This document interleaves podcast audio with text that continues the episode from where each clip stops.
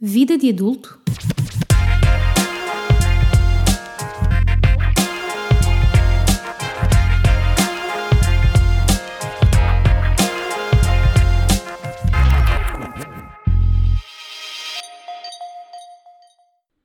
Olá a todos e a todas, sejam bem-vindos e bem-vindas ao segundo episódio do podcast Vida de Adulto.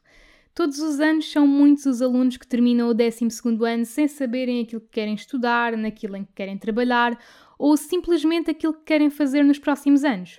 E hoje vamos falar precisamente sobre o fim do secundário e tentar esclarecer todas as dúvidas de quem está prestes a terminar esta fase da vida. E para falar sobre este tema, hoje tenho comigo a Inês Silva. A Inês tirou Relações Públicas na ESCS e hoje é Project Manager e formadora na Inspiring Future. Olá Inês, bem-vinda e obrigada por teres aceito o meu convite para participar neste episódio. Ora, é essa, obrigada eu pelo convite, até porque na altura, eh, quando me fizeste este convite, olha, achei super engraçado poder aqui mostrar a mais pessoas um bocadinho aquilo que nós já fazemos e, quem sabe, ajudar futuros estudantes uh, aqui a dar o passo seguinte. Olha, deixa-me perguntar-te como é que foi esta fase do fim do secundário para ti? Sentiste perdida? Tiveste dúvidas? Como é que foi esta fase? Olha, um, não vou dizer que tudo o que tinha de correr mal correu mal, porque não foi esse o caso, mas o meu, a minha transição entre o ensino secundário e o ensino superior foi uh, com algumas rasteiras e com algumas partidas. Isto porquê? Porque quando eu terminei o secundário, aliás, estava mesmo a terminar o secundário, eu tinha super definido na minha cabeça que uh, queria estudar na área da comunicação que queria estudar, uh, já tinha definido até a instituição, uh, mas no curso uh, que era, na altura, Publicidade e Marketing, era o que eu tinha pensado, era essa a opção que eu tinha em mente e até tinha visto as provas de ingresso que seriam necessárias e tudo mais, estava super decidida. Fiz a minha candidatura, Uh, no entanto, as coisas não correram como eu estava à espera, até porque, lá está, uh, eu não tinha procurado assim tantas opções, tanta informação, uh, e por isso na minha candidatura eu coloquei apenas uma opção. Ou seja, das seis que nós podemos colocar, eu coloquei apenas uma. Claro que correu mal, claro que não entrei na primeira fase de candidaturas, Uh, e depois de, de chorar Babi Rain, do, do género o que é que eu vou fazer agora, um, foi muito engraçado que, ok, bora lá aqui parar um bocadinho, pensar aqui em vários planos para que na segunda fase então conseguisse candidatar-me a, a, outras opções. Por uh, coincidência, candidatei-me, lá está, já utilizei as seis opções, um, no entanto não fiquei no curso que, que eu desejava, uh, foi num parecido mais ou menos, uh, Relações Públicas e Comunicação Empresarial, um, mas é engraçado que foi tudo assim, eu tinha tudo muito planeado, mas depois não correu nada como estava planeado. Um, e, e nesse, nesse sentido foi um bocadinho difícil porque nós, quando temos numa decisão tão complexa como é esta, um, lá está, é, é um impasse, é, uma, é um momento muito importante para nós uh, e nós queremos que corra tudo bem. E, e, naquela altura não correu nada bem, mas hoje olho para trás e penso: olha, até correu, dentro do possível, correu bem. Olha, eu por acaso, quando terminei o secundário, já sabia bem o que queria, sabia que queria jornalismo, mas como toda a gente, claro, tive dúvidas e pesquisei bastante antes de tomar a decisão final. E, e a Inspiring Future ajudou-me bastante, não só através da informação sobre todos os cursos e dos testemunhos acerca de, de pessoas que já tiveram, já passaram por esta experiência, como também em coisas mais específicas, como por exemplo preencher a candidatura à faculdade, que eu lembro-me que acompanhei a live que fizeram enquanto eu fazia a minha. Mas agora, só para contextualizar aqui um bocadinho quem não sabe o que é Inspiring Future, basicamente é uma associação juvenil sem fins lucrativos que ajuda os jovens a tomar decisões mais conscientes, a planear o seu futuro e também na entrada no ensino superior ou no mercado de trabalho. Inês, qual é que é para ti a importância deste projeto? Olha, uh, este projeto, um, ehm, devido a testemunhos, ou seja, nós achamos que é importante, nós pessoas que fazemos e que pomos de pé este projeto, achamos que é importante porque praticamente todos nós uh, não tivemos isto uh, na nossa altura de tomar a decisão, por isso só aí vemos a importância, mas nós baseamos muito no feedback que recebemos depois. Ou seja, alunos que passam por nós e que depois uh, nos dão esse feedback. E o que é certo é que a grande maioria desses feedbacks são mesmo uh, de alunos que vêm ter connosco ou logo uh, ali no, no espaço de transição, ou quando fazem as suas candidaturas e são colocados, ou até mesmo antes depois que nós temos projetos para universitários também. Mas o que é certo é que todos eles nos vêm um bocadinho dar esse, fazer esse agradecimento por de facto um, os apoiar, apoiar no sentido de dar informação, dar acesso à informação, porque uh, vamos a ver que tudo bem, eles têm outras ferramentas para procurar a mesma informação que nós disponibilizamos, mas o que é certo é que nós conseguimos fazer, de certa forma, este acompanhamento ao longo do tempo através das nossas redes e nós somos muito dinâmicos nesse aspecto. Tentamos sempre ao máximo manter esta, esta ligação com, com os alunos. Um, e nesse sentido, é, é muito engraçado ver os alunos a virem ter connosco e dizerem que, para além de nós termos uma boa ferramenta para eles terem acesso à informação que precisam para tomar a sua decisão, também acabamos por ser aqui um quase que um ombro amigo que lhes diz muitas vezes aquilo, aquilo que eles ou já sabem, mas que não conseguem ouvir se calhar de outras pessoas, uh, mas é muito aquela questão de, de ajudar, dar força no sentido de pensem na tua vida, será a tua vida a partir de agora. Ou seja, mais do que nunca és uma pessoa autónoma para tomar as tuas decisões e se gostas deste caminho, vai por aí, se gostas do outro, vai por outro lado mas no fundo somos ali aquelas pessoas que acaba por uh, lhes dar aquela forcinha extra de que é a partir de agora que vocês começam a tomar então as vossas decisões. E de, deste lado o que vão sempre encontrar é informação para conseguirem escolher o melhor possível, claro, mas também alguém que vos apoia nesse sentido, que é, ok, tens esta opção, podes escolher esse caminho, quais são ou quais poderão ser as barreiras que, que irás uh, enfrentar, uh, como é que podes ultrapassar essas barreiras, é um bocadinho por aí uh, que nós acabamos por ir com, com os alunos com quem nos cruzamos diariamente.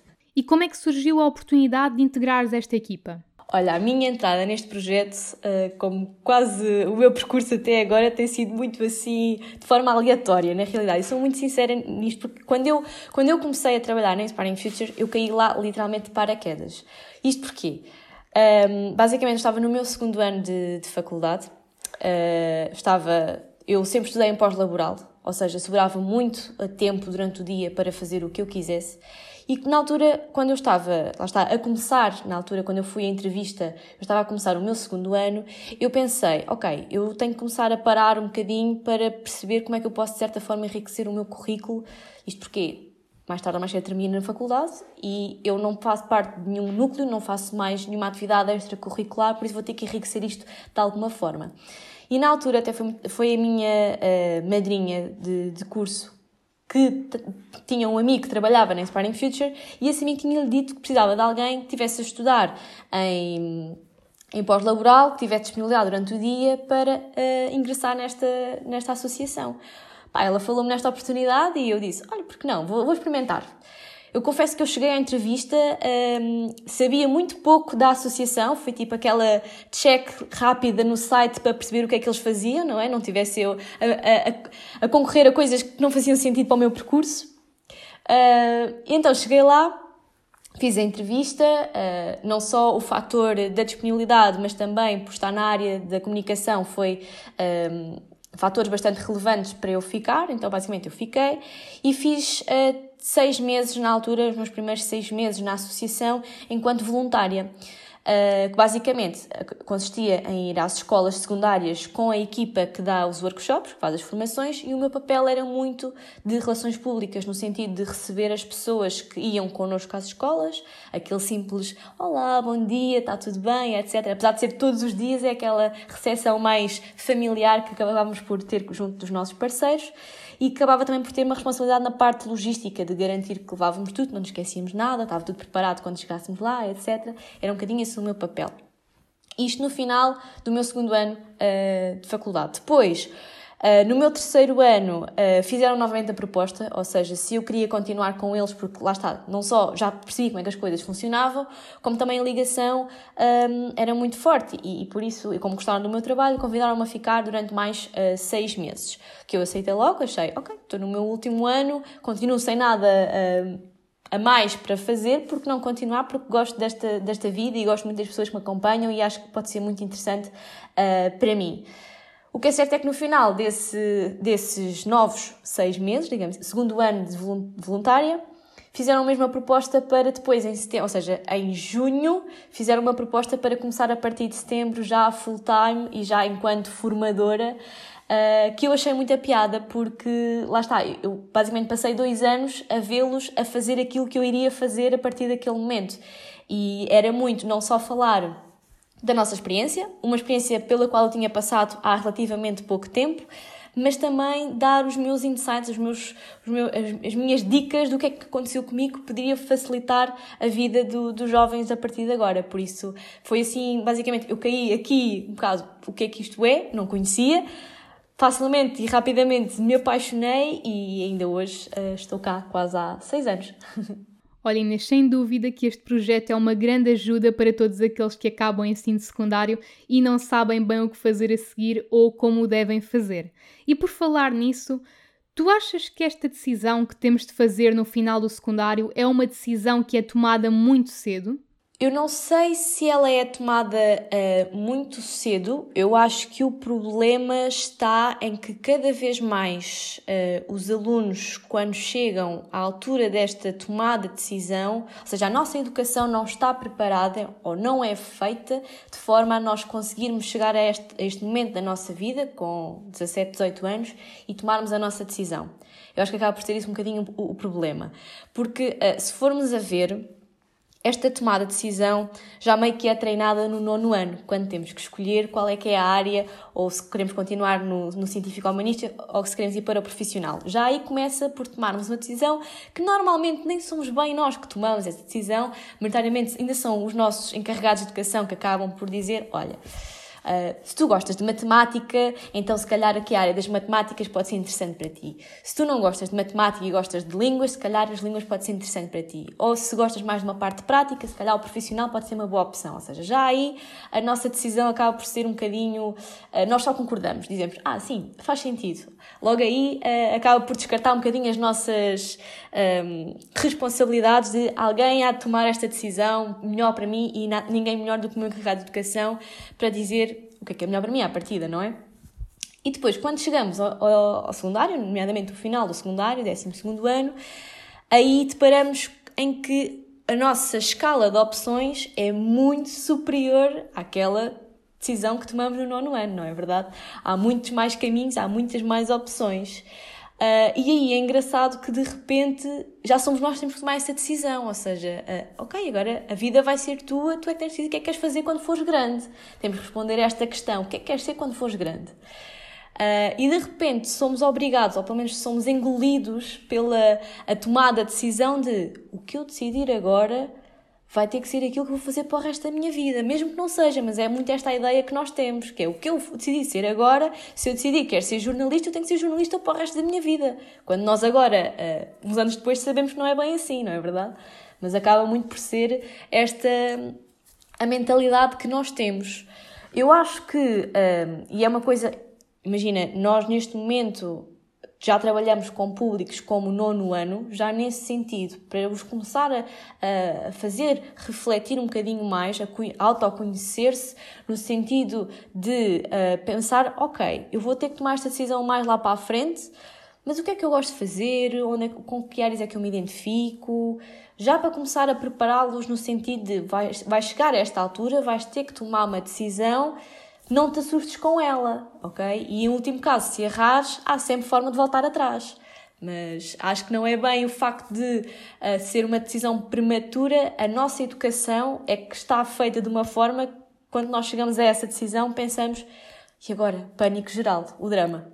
Eu concordo absolutamente com aquilo que disseste e acho que não é tanto pela idade, mas sim pelo facto de nós não estarmos suficientemente preparados e não termos conhecimento para tomar essa decisão. Por exemplo, eu acho que nessa altura nós sabemos que gostamos de coisas como escrever, ou gostamos de desenhar, ou de fazer contas, mas isto são coisas tão gerais, tão abstratas, que se encaixam em tantos cursos e em tantas profissões, e muitas delas que nós nem sequer sabemos que existem, nem sabemos o que é que se faz na prática. Perante esta situação, eu pergunto como é que os jovens podem tomar uma decisão mais consciente, ou seja, o que é que eles podem fazer para ter mais a certeza de que é aquilo, de que é aquele o caminho a seguir. Ok, olha, isso é uma ótima pergunta, porque é, um, é uma pergunta que nós próprios nos debatemos muitas vezes. Uh, e é uma pergunta que provavelmente nos vai acompanhar para o resto da nossa vida. Isto porque, se eu neste momento tiver que decidir uh, uma outra opção, ou seja, estou a fazer este trabalho, mas se eu tiver que decidir, eu com 24 anos, tiver que decidir uma nova profissão, vou ter que olhar novamente para mim e perceber quais são os meus gostos neste momento, quais são os meus objetivos. Ou seja, vai ser uma pergunta que nos vai sempre acompanhar ao longo do tempo. Eu acho que o primeiro passo é, sem dúvida, os alunos a começarem a ter uma maior percepção quais são os seus gostos, onde é que se sentem bem, uh, muito o autoconhecimento, porque muitas vezes é isso que falha e, e, muitas vezes, nos, exemplo, nos workshops que eu dou diariamente com os alunos de 12 ano, se eu lhes perguntar do que é que eles gostam de fazer, se calhar são capazes de me responder bem, mas se eu lhes perguntar para o que é que eles têm jeito, toda a gente vai dizer que não têm jeito para nada não é? Porque se calhar nunca olharam para essa questão uh, com os olhos mesmo de tentar perceber, ok, mas eu de certeza tenho jeito para alguma coisa, se calhar nunca pensei foi sobre isso. E é muito nessa questão que nós tentamos trabalhar também todos os dias. Um, eu acho que para além depois, o segundo passo, ou seja, primeiro conhecer-nos bem a nós próprios, perceber então uh, o que é que nós queremos, o que é que achamos que pode ser melhor para nós. O segundo passo acaba por ser ir à procura dessa informação de acordo com aquilo que eu sei sobre mim. Um, acho que não só informação através de sites, de falar com pessoas que nós conhecemos, que trabalham na área ou que estudem, o que for, mas, se possível, ir também à procura de experiências, ok? Ou seja, não é só ir ver os cursos, que cursos é que existem, as médias, as vagas, etc. Também tentar pôr as mãos na massa, ou seja, experimentar as coisas, porque até muitas vezes o que acontece é nós dizermos que, ah, eu gosto muito disto ou daquilo, mas depois, quando vamos lá mesmo experimentar, é que percebemos que, ups, afinal não é bem assim como eu achava que era. Uh, ou seja, acho que depois, muito mais do que procurar informação, é realmente tentarmos um, fazer alguma coisa que se enquadre uh, para nós percebermos realmente se aquilo é, é, a opção que nós gostamos ou não. Por exemplo, se eu quero trabalhar na área de, de medicina, tentar perceber, está para ir falar com alguém do centro de saúde, da minha área de residência, se conhece alguma enfermeira ou algum médico que me faça alguma explicação, se eu posso ir ao local de trabalho ver como é que é o ambiente, porque eu até posso gostar de medicina, posso achar super interessante, mas se vejo uma gota de sangue e desmaio, então claramente não há aqui compatibilidade, não é verdade? Uh, é muito essa, essa procura de ir ao contexto, uh, perceber como é que é todo o panorama e assim talvez nos ajude a tomar uma melhor decisão para aquilo que nós queremos fazer uh, daqui em diante. Eu acho que tu tocaste aí num, num ponto que eu acho que é essencial nesta tomada de decisão, que é termos mais conhecimento sobre o mercado de trabalho e sobre as nossas perspectivas do futuro. Ou seja, temos mais noção sobre os salários, sobre a oferta de emprego nessa área e, acima de tudo, sobre o que é que essa área vai exigir de nós e se isso vai de encontro àquilo que nós queremos para o nosso futuro. Por exemplo, se tu sonhas em ter uma família, se calhar uma profissão que exija que passes muito tempo fora de casa ou que te obriga a viajar para fora muitas vezes, não é ideal para ti. E eu acho que uma pessoa com 18 anos, neste caso, não pensa muito nisso, está mais preocupada em escolher uma área de que goste e que, e que acha que vai ser feliz do que propriamente a, a pensar neste tipo de assuntos e acaba por deixar de lado estes pequenos pormenores que mais tarde podem vir a fazer toda a diferença. Tu falaste de uma coisa super engraçada uh, que faz parte de um dos nossos workshops. Eu faço uma pergunta muito específica, que é, na verdade, eu dou-lhes duas perguntas aos alunos e faço este workshop a alunos de décimo até ao décimo segundo. Eu dou-lhes duas perguntas para eles uh, escolherem qual é que acham que é mais importante. E essas duas perguntas são: o que é que acham que é mais importante? O curso que vocês querem tirar a seguir ao secundário ou a vida que querem ter depois? E é incrível a percentagem de alunos que me diz que a pergunta mais importante é qual é que é o curso que eu quero tirar porque é o passo seguinte que eu tenho que dar. Em vez de pensar mais à frente, ok, mas esse curso se calhar tem que estar relacionado com a vida que tu queres ter. Então, se calhar é mais fácil começares a pensar na vida que queres ser para tomar então a tua decisão. E isso é, é escandaloso o número de alunos que só estão preocupados com o próximo passo e não pensa mais à frente. Então, e que coisas é que tu achas que um jovem devia saber e considerar antes de escolher efetivamente uma área? Ok, um, primeiro que tudo é, é, é muito importante uh, os alunos perceberem, quando, quando, escolhem uma área, tentar perceber um, no que é que incide principalmente essa área, o que é que essa área ou profissão uh, significa. Não só pelo o senso comum, ou seja, se eu perguntar a alguém o que, é, o que é, que é esta profissão, eu sei, por exemplo, vou tocar, tocar no exemplo da comunicação. Se eu sei que a área da comunicação é muito falar com pessoas, eu, à partida, tenho que saber como é que deve ser o perfil da pessoa que trabalha na comunicação. Tem que ser uma pessoa comunicativa, tem que ser uma pessoa que cria empatia, tem que ter uma quantidade de, de skills, competências que façam sentido àquela área. Ou seja, no fundo, eu acho que a melhor forma também de perceber isso é tentar falar sempre com pessoas relacionadas com a área seja uh, pessoas que já trabalhem ou sejam até pessoas que lecionam na área. Exemplo, há muitos professores, eu sei que se calhar já é um bocadinho tarde, mas pode acontecer os alunos chegarem ao ensino superior, estão a estudar um determinado curso para trabalhar numa determinada área mas ali, é, se calhar, é o primeiro contato que eles têm com a realidade, porque há muitos professores que também, uh, para além de lecionarem, também uh, trabalham na área e se calhar são ali um bom testemunho para tentar perceber, uh, então, qual é que é, no que é que consiste aquela área, ou seja, se eu tenho o perfil indicado para trabalhar nessa área. Depois, acaba também por depender muito do que cada um de nós acaba por valorizar numa determinada profissão. Lá está. Se para nós o fator uh, salarial é um, um, um, fator importante, convém o saber de antemão, ok, se eu for trabalhar nesta área ou se eu quero atingir um determinado uh, salário na minha carreira profissional, qual é que acaba por ser aqui uh, os, melhores, os melhores passos a dar? Ou se eu, se eu quero estudar num sítio que acabo por considerar mais uh, prestigiante em função de outro, se calhar olhar para os rankings, perceber um bocadinho então qual é, o que é que se encontra uh, melhor no ranking. Um, se eu quero ter um estilo de vida mais tranquilo, que me permita, uh, se calhar, criar os meus próprios horários, se ter mais tempo para mim, ok, se calhar tenho que optar por uma área que tenha essa flexibilidade ou uma profissão que tenha essa flexibilidade.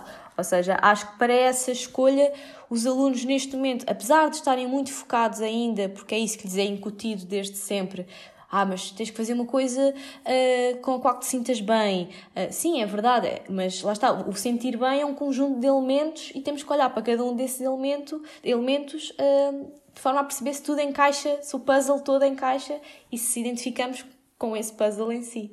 Há bocado tu falavas daquela ideia que existe ainda muito, que é eu vou agora escolher um curso, mas vou escolher um curso para a vida. Eu vou escolher este curso e, tenho, e a minha vida toda vou ter que trabalhar nele. Mas a verdade é que as pessoas crescem e à medida que crescem e amadurecem, vão mudando também as suas perspectivas para o futuro e se calhar aquilo que antes nós idealizávamos para a nossa vida já não vai ser o mesmo daqui a uns anos.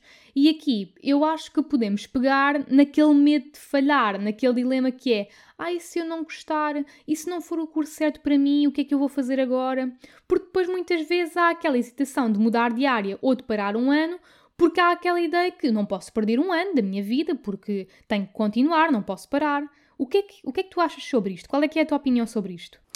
Olha, a, a minha opinião, uh, e é muito aquilo que eu acabo por dizer a todos os alunos, porque mais uma vez está muito enraizado uh, na cabeça deles e nós quando andávamos uh, no secundário, porque só a partir daí é que começamos a ter mais contacto com a realidade e com mais pessoas e conhecemos então as várias hipóteses que temos, mas está muito enraizado ainda aquela questão de ah, se eu chegar lá e não gostar, primeiro, dizer aos meus pais que afinal não é aquilo que eu quero fazer na minha vida, só aí é já um drama, que é, olha, afinal não é isto que eu quero, vou ter que mudar de curso.